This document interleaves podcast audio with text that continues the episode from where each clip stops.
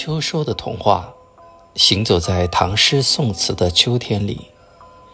秋天是童话绽放的季节，我所能想到的最美的秋天，都在唐诗宋词里。是金风玉露一相逢的喜悦，是晴空一鹤排云上的疏旷，是留得枯荷听雨声的情致，是从菊两开他日泪的悲凉。让我们走进这个金色的季节，聆听诗人们的秋日新曲吧。down.